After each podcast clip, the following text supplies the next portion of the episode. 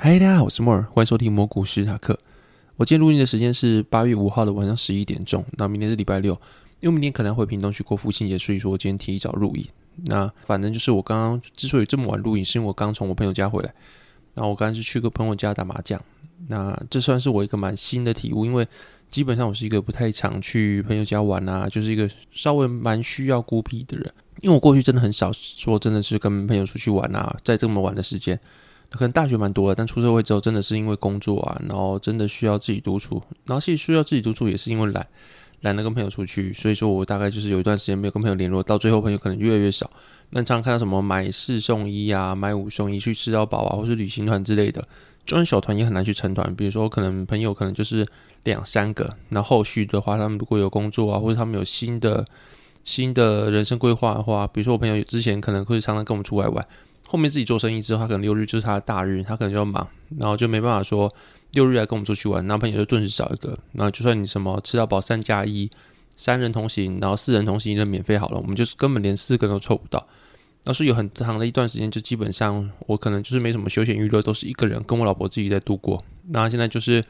有比较新的朋友，然后认识了之后，真的是人家邀约，那我们就走出去跟人家去打麻将啊，去跟人家玩。那一开始当时有点抗拒啊，因为。太久没有去跟人群接触，太久没有去做那些所谓可能过去认为的社交行为，然后出去之后真的是蛮好玩，是一个蛮新奇的体验的。那甚至是刚刚，因为过去打麻将是很久以前的事情，已经都忘差不多。因为我过去也不是一个很会打麻将的，可能是这个新手啊。然后刚重新学之后，跟别人玩觉得还蛮好玩的啦。那就是。玩完之后还去吃个青州小菜回来，然后上一次做上一次去吃青州小菜啊，然后半夜打麻将可能已经记不起来，不知道几年前，可能五六年前以前的事情了。然后久久回味一次，我觉得自己好像回到年轻的时候，虽然说可能真的年纪有了啦，然后作息也没有像过去一样说那么习惯在晚上生活，但就是你很久很久没有这样子生活之后，那你已经以为自己已经习惯了现在孤独的生活，或者习惯自己一个人生活，比较没有社交生活之后，那做完再回去之后也觉得其实蛮不错的。总之就是刚刚刚去打麻将回来这样子。那最近的话，就是像上次一样，上个礼拜有分享到，就是我最近去新的工作当新人。那所以说这也是一个脱离舒适圈话题，因为我在前一份工作待四年，所以说四年待一些听众听起来不是一个非常久的事情。但对于我们上一份工作来说，它其实流动率有稍微一点高，所以说四年对于上一份工作来说，其实是一个蛮老的资历。那在四年期间，其实。看过新人来来去去，因为流动率高的关系，所以很多人来了又走，来了又走。然后你眼底看到至少十来个人，就这样来来去去。然后后面你会真的忘记，就是新人是什么感觉。然后我就说，这东西怎么学不会，或者是会觉得说他们学习速度有点慢，或者是他们为什么那么紧张？这些事情其实没什么好紧张，就是就是放开心去做。然后这边又不会吃你，又不会咬你之类。可是它真的是一个失去新人心态才会有的感觉。然后现在自己开始当新人之后，其实有很多事情你都会抱着跟以前不太一样的态度。那会真的去有点哦，原来过去自己眼里看到那些新人进来的时候，之所以会那么紧张，之所以会有些东西可能一时之间没办法学会，那时候没办法理解，但是确实能够理解，因为在一个陌生环境之中，你有太多事情要去处理，同事你不认识，然后情绪的问题你就要先去处理，然后另外就是很多很多东西，不只是文书，不只是工作上的东西，连东西放哪里，要到哪里倒垃圾，然后下班说，哎，旁边同事都还没有起来，你你会怀疑自己需不需要那么早去下班，等等之类的东西。总之就是很多东西你要自己适应，它不是说工作上事情的，就是任何的细节啊那些，你都要去保持的怀疑啊，重新适应啊，甚至这样的今天的事情，那当然会影响很多你的心理资源，没有办法专心在工作上面。所以说，这对我来说是一个蛮新的体悟。但除此之外，你也会得到很多很多新的体验。比如说，我现在做的工作是企划，那他可能是在一间饮料公司，那饮料公司它并不是一个单纯的就是饮料公司，它可能是原物料公司，可能市面上很多很多的饮饮料。店啊，它都是跟他去进原料的，那，我就不讲什么公司，因为这样太有猜出来。反正就是他的会提供原料给其他的连锁的品牌去做他们的茶叶原料，然后他们就跟他叫货啊，再去做自己的连锁店品牌。那他就是没有品牌的，他就是一个原料行。跟后续他就开始自己开饮料店，所以他有他的饮料店。然后除此之外，他有延伸去做他的礼盒，然后礼盒是一个公司，然后饮料店会是一个公司。那饮料店的设备，比如说什么封膜机啊，然后。冷冻的，制茶那可能是另外一个公司，然后就是饮料设备，那会又是一个公司，所以它就会有三个子公司加一个母公司，它就是一个光饮料就会有四间公司的集合体。那我在这个行业就主要就是做行销部分，就是可能社群贴文都要顾啊，然后可能这就不只是社群天文，社群天文它可能还要一些实际的拍摄，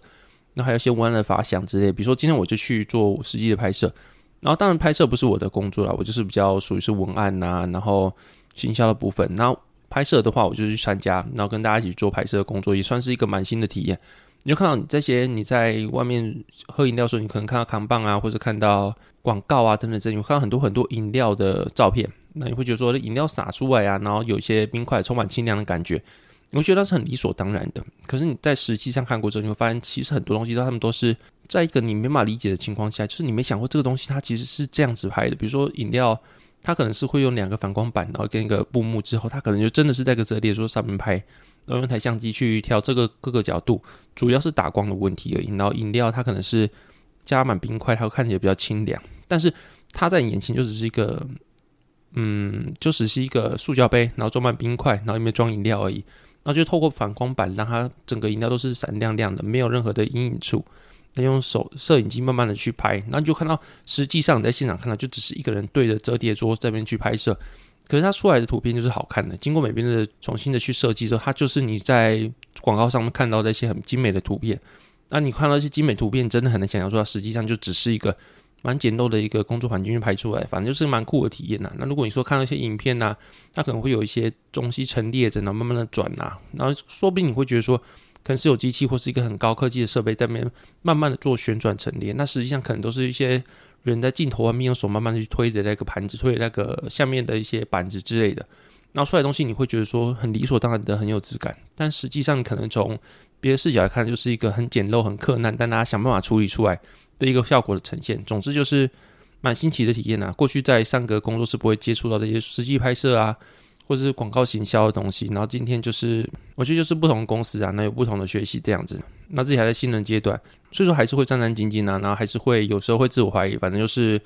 最近生活会让人就觉得会让我觉得有点脱离舒适圈，然后一开始还在适应，那这个情况下就会真的是有所体悟，就是过去那些新人啊，之所以会那么紧张，或者那些学习速度可能会有点缓慢，过去无法体悟的事情，现在一下子会体会到了，那就是会让你更觉得更有同理心啊，以后遇到一些。新人啊，或遇到一些比较特别的事情的时候，你会记得这段记忆啊，然后也不知道这段记忆会记多久，但就是有种被唤醒的感觉。其实每个人他遇到很多事情的时候，他所在意的并不只是工作，他可能会有在乎人际关系啊，在乎你学习新的环境有很多很多的刺激，是你过去你需要非常去在意的之类的。反正就是，反正就是这个样子。好，那那接下来我们进入市场话题。那首先就是 Nancy Pelosi 最近来台湾嘛，那可能有很多人对 Nancy Pelosi 这个人不太了解，因为。后续他来之后，有很多人有朋友啦，就是会来问我说，Nancy Pelosi 到底是谁？为什么他来台湾，中国那么在意？然后甚至扬言要对台湾不利啊，等等的。反正 Nancy Pelosi 简单来讲就是一个美国众议院的院长，在二零二零年左右的时候，他其实跟 Trump 是蛮不合的，那发生一些冲突。如果你自己有兴趣的话，可以去网上查他跟 Trump 发生哪些冲突。然后总之，他就是一个。其实他问蛮有自己理想的一个人呐、啊。他在一九九一年的时候，那时候他就已经五十一岁。那他甚至还是有到天安门那边去拉布条抗议。那个时候，其实台湾也蛮多艺人有写一些歌曲啊，拿去反战的声音。其实三十年过去之后，你看那些台湾艺人，他们还有几个在反攻，或还有几个人是保持当初那些初心的。其实很多很多人的立场都是一面倒，他可能就不反攻啦，或甚至是投共，或甚至他的立场就比较偏。中国那边的，那其实没，我现在讲没有什么 judge 或者没有什么批判的意思，反正就是你要维持一个初心三十年，对我来说是一件蛮难的事情。然后至少 Nancy Pelosi 现在看起来，他三十年之后呢，还是在台湾访问，然后冒着你当然会说，中国怎么可能去碰美国的人物？尤其是 Nancy Pelosi，全世界权力最大人，他在美国权力应该仅次于美国总统跟副总统，是第三个。也就是说，如果今天美国总统遇害的话，就是第三顺位去承接总统这个职务的人，那就是总统、副总统在就是他了。所以说，基本上中国是不太可能去碰他的嘛。那当然说你事后会这么想，但是实际上在当初的时候，你怎么知道中国不会打他？就像俄罗斯不会打乌克兰嘛。当初在俄罗斯还没打乌克兰的时候，大家也觉得俄罗斯不可能打乌克兰，因为这听起来就不合理嘛。俄罗斯怎么可能打乌克兰？听起来就是两败俱伤的一件事情，但他最后还是打。所以说。在事前的时候，你会觉得说中国怎么可能打 Nancy Pelosi？但你没办法保证说中国真的不会打，因为在集权国家在想什么，你还真的不知道。那反正就是他最后还是在台湾的，然后冒着这些蛮危险的事情。当然说你会看到有航空母舰保护他，然后这一方面也可以彰显到他权力是有多么大的。反正就是这个样子。那反正讲这边就是因为等下牵接下一个禁空令的话题，然后另外就是要跟大家分享说 Nancy Pelosi 是怎么样的一个人。然后他来台湾的话，就是因为他的立场，在一九九一年之后，他在天安门事件拉布条。到现在，他其实就是一个反共的立场。所以到台湾之后呢，对于台湾来说啊，对于中国来说，台湾就是他们的内陆嘛。所以说，对于比如说台湾、美国来台湾的澎湖啊，或来台湾的屏东，但要经过总统府的同意，或是台湾的一些政府官员的同意。然后，对于中国来说，Nancy Pelosi 在台湾理论上是要问过中国的，因为他对中国的立场说他是在内陆。可是 Nancy Pelosi 这么一个对中国来说是反抗立场的人，他没有问过中国的意思，甚至在中国抗议的情况下，还是在台湾了。然后对中国来说，那当然就是一点分裂台湾跟中国的意图在，就是这种分裂法的感觉。那所以说中国也不爽啊，但他们对美国当然没辙啊，他们甚至还是等 Nancy Pelosi 走之后才宣布要发动军演，然后在台湾的四周啊、四周的海峡去发动飞弹去进行扫射。那虽然说到现在看起来好像没什么太大的动作了，但你可以看到，就是就连全世界第二大经济体都不敢在 Nancy Pelosi 在台湾时候进行飞弹扫射，也不敢在这时候威胁台湾。主要其实 Nancy Pelosi 在世界上地位是非常大的。那现在 Nancy Pelosi 走了之后呢，中国宣布要军演之后呢，台湾的台子期啊，其实没有太大的波动。那其实蛮出乎每个人的意外，因为在一九九六年台海危机的时候，其实台湾的股市是有蛮大的波动的。那这次反而好像没什么。太大的上下起伏，甚至不太受中国影响。那我觉得有一部分原因是因为这几年来，或这段长期时间来，其实中国对台湾的文攻武吓啊，其实已经让台湾人逐渐习惯了，然后已经觉得说这个已经是他们生活日常的一部分了。那你认为这样子中国就不会打吗？其实不一定，像我刚才讲一样，其实集权国家想什么大家都不知道，但就是大家已经习惯这件事情，所以对待大家来说，这就是一个。天天都听到事情啊，所以说你要对他来说有太大的冲击嘛？你每如果要觉得很冲击的话，每天都那么冲击的话，早就已经被自己的紧张消耗死了。所以说，大家迟早也要习惯这件事情啊。那什么时候打不知道，会不会打也不知道，反正就是对台湾来说，它已经不是那么大的，对情绪来说对恐慌来说没有那么大影响了。但是总之，台湾还是因为这件事情，还有其他的各种考量，还因为国际局势不太好啊，还是宣布了可能会实施禁空令。那禁空令的话，宣布当天晚上，其实我在我朋友的一个比较私密的股市群组，大家都讨论这件事情。然后其实我去查一下，净空令其实有两种，但不太确定是用哪一种。一种是全面净空，就是全面的股票在平盘以下都禁止放空，那就是在涨之后才能放空。平盘以下之后，你只能用卖的，就是你有现股的话，你可以用卖的方式去进行交易。但是你没有现股的话，是不能够做空的。然后另外就是有条件净空，就可能是范围比较小。可能是上次有一些时候是它有设条件，比如说昨日跌幅超过三点五趴之后，今天这些股票你就不能在平盘下进行放空，那就是影响的层面比较小的，那就分两种，就是一个是全面禁空，一个是有条件的禁空。那台湾历史上一共实施了四次的禁空，在一九九八年、二零零八年、二零一五年和二零二零年的时候，那前两次表现其实是不太好，就像一九九八年跟二零零八年，可能是因为遇到全球股市的崩跌，然后加上。那是第一、第二次去进行禁空令，它的效果当然也不好。第一次的时候是一九九八年嘛，那在九月四号的金融海啸发生的时候，台股进行禁空令，但到一九九二年的时候才落底，然后在禁空令到最后落底的时候，其实还多跌了二十趴。那在记录上面，二零零八年九月二十二号是有进行禁空令，那时候因为发生雷曼兄弟的倒闭啊、次贷危机等等的很多事情。然后净空令到最后落底的时候，其实跌幅还多了三十三点七趴，也就是说前两次净空令到最后股票落底的时候，其实还多了大概二十趴以上的跌幅，那它就等于是净空禁了半个山腰，其实对台湾的股市是没有帮助。可是，在两次经验之后，二零一五年净空令就还蛮有用的，然后在二零二零年也是最近的一次，其实也是净空在波段的低点，也就是说后续两次净空令是有成效的。那这是台湾要进行禁空令的话，成效怎么样？其实不知道。那反正就是，如果禁空令的话，根据我朋友推断了，就是你因为你股票是没办法去进行放空的，所以说你可能一些大户要进行避险，或者你有一些现股你要进行对冲的话，一定是台指期去放空，对于你的股票的避险是比较大。所以说台指期可能会对于短期内会有比较大的承压，因为你很多人都会对于放空台指期去保护自己的现股有蛮大的需求，所以说台指期会承受蛮大的承压是可以去预期的。那这可能就是你可以去思考一下，或者去观察一下交易机会。那也不知道什么是净空，可能没有，可能有，就是可能是嘴上说说。那如果真的净空的话，你可能观察一下台指期啊，或一些股票期货的表现会怎么样子。那大概这个样子。另外还有另外一件事情，就是曹兴诚在八月五号的新闻的时候宣布说，他捐给台湾要捐三十亿台币，然后相当于大概一亿美金的。经费去进行国防预算，那也就是说，他认为说三十亿对台湾的国防支出来说，其实是微不足道一件事情。他，但他希望是抛砖引玉的方式，让台湾人能唤醒对于中国的抗争的意识。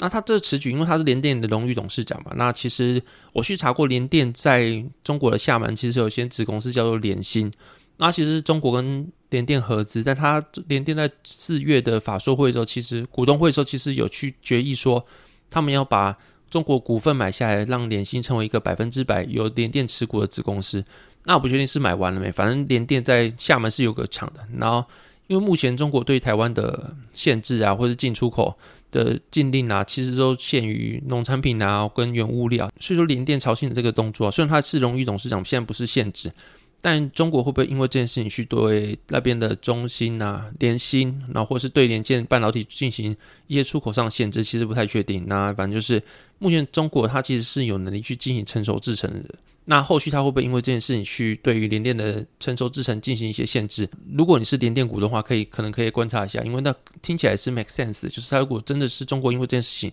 对联电做一些限制的话，其实是能够推测一件事情。啊，当然不确定中国会不会做这件事情呢、反正就是，如果你是联电的股东的话，可能需要注意一下这件事情。那最后的一点时间来快速回顾一下这个礼拜的市场的一些事情，像是旅游业，像 Airbnb 啊、Booking 打康跟 Uber 这这个礼拜都开出财报。而且他们财报相对于过去的一些科技股啊，或者是零售业来说，他们财报其实是蛮强劲的。延续我上个礼拜讲，就是目前旅游服务业它其实需求是蛮旺盛的，所以说它进一步推升了。旅游服务业的通膨，它可能会因为需求旺盛的关系，所以说支撑的通膨在一个比较高档的位置上面。例如 Airbnb 它 Q 二财报是蛮好，像营收年增在五十八趴到二十一亿元，其实跟预期二十一点一亿元是差不多的。那 EPS 其实高于预期是到零点五六，那预期只有零点四三，然后所以它其实是回到获利状态。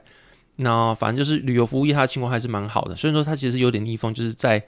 嗯，欧洲啊，还有各个地方的机场，他们可能会有一些罢工啊，然后导致空中交通其实蛮混乱。就有个朋友说，如果你现在要去欧洲或去出国，然后到比较远的地方的话，其实你建议直接买直达的，因为。如果你还要到其他地方去转机的话，可能你有很大几率是赶不上另外一班飞机的，因为各个工作人员的罢工，其实你是很难在转机的过程中是顺顺利利的，然后有很大的程度你会非常延迟，延迟好几天，然后导致你错过下一班飞机，这个情况是很常发生的。就是你现在如果去向国外报的话，其实这个事情是时常在发生的。所以说，如果你真的要去国外的话，建议买直达飞机才不会有这种事情发生啊，大概是这样子。那除了旅游业以外，其实半导体也像艾斯摩尔啊、MD 啊，也开出财报。那主要是艾斯摩尔啊，其实它的年营收其实高于市场预期的。那其实你如果把艾斯摩尔跟台积电来看，他们其实讲法都差不多，就是他们需求非常旺盛。然后他虽然他觉得他们的客户啊，其实其他的成熟制程或其他的半导体设备，其实在最近来说其实有点需求疲软。然后他们也承认这件事情，就是半导体其实有面临一些去库存的压力。但在艾斯摩尔跟台积电，他们都觉得说自己的需求明明就很旺盛。他们产能本来就跟不上，就算他们后续有新厂开出来之后呢，一个是先进制程，一个是 EUV，他们的需求本来就是供不应求，那就算被客户砍单好了，他们还是供不应求，所以对他们说其实营收是没有影响的。啊，可是你们如果把这些东西去拿来跟其他半导体做比较的话，其实你会发现蛮大的落差。你会觉得半导体族群的相关类股就只有三类，就是艾斯摩尔、台积电跟其他的成熟制程或其他的快乐小伙伴之类的。反正就是你不能把台积电跟艾斯摩尔去，那还等于说现在的半导体族群的情况，他们两个真太强了。那他们两个就是他们两个自己拿来做比较，啊，其他人就是自己做比较。你不能把台积电拿来跟联电比较，或者拿来跟力积电比较。那就是其实艾斯摩尔还在法说会提到一点，就是就算现在有些状况不太好，或需求疲软，但是公司去跟买 EUV，其实并不是为了现在的需求，反而是为了他们持续竞争力的提升，也就是他们不断的需要去开发他们更先进的制程。那这个情况才能维持他们公司的竞争力，所以他们对于设备需求其实不是因为目前的需求怎么样而去购买设备，而是为了提升他自己的竞争力。所以说，在这个情况下，就算外在的需求不太好，啊，对他们说其实没影响。然后他买跟爱斯摩买 UV 啊那些先进制程的设备的原因，本来就不是因为外界需求，而是他们需要提升竞争力。所以说，那就是还是一样非常旺盛。反正就是他们自己的意思，就是我们还是很强。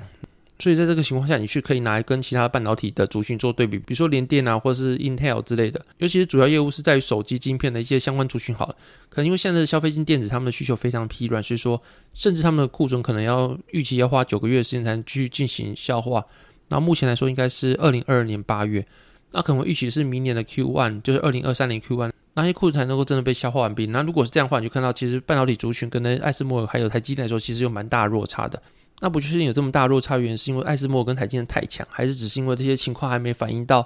那些比较领导地位的一些公司存在，然后它其实是蔓延上去的，那所以他们其实还没蔓延到这一步而已，还是说真的是因为他们太强，其实可以完全挺过这个呃需求疲软这些时间，其实还不太确定。反正就是他们目前的财报开出来是非常亮眼的。那就比方说，其实如果你今天真的想买半导体族群，你觉得他们已经开始弱底了，就像你看台积电啊、艾斯摩尔，他们其实已经。距离高点来说也跌了大概三十趴左右。那如果你真的是想要去买半导体族群去彻底的话，而且你去买先进制程或者是半导体设备，像是艾斯摩尔来说，因为它的是比较高端的设备，那或许比你去买成熟制程会是个比较好的选择啦。那反正就是给你们参考一下。那因为明天要过父亲节关系，这集我觉得大概就这样简单带过。那因为八月八号我不会上片，那就提前祝大家父亲节快乐。那大概这样子，那这期节目大概到这边，谢谢大家收听，拜拜。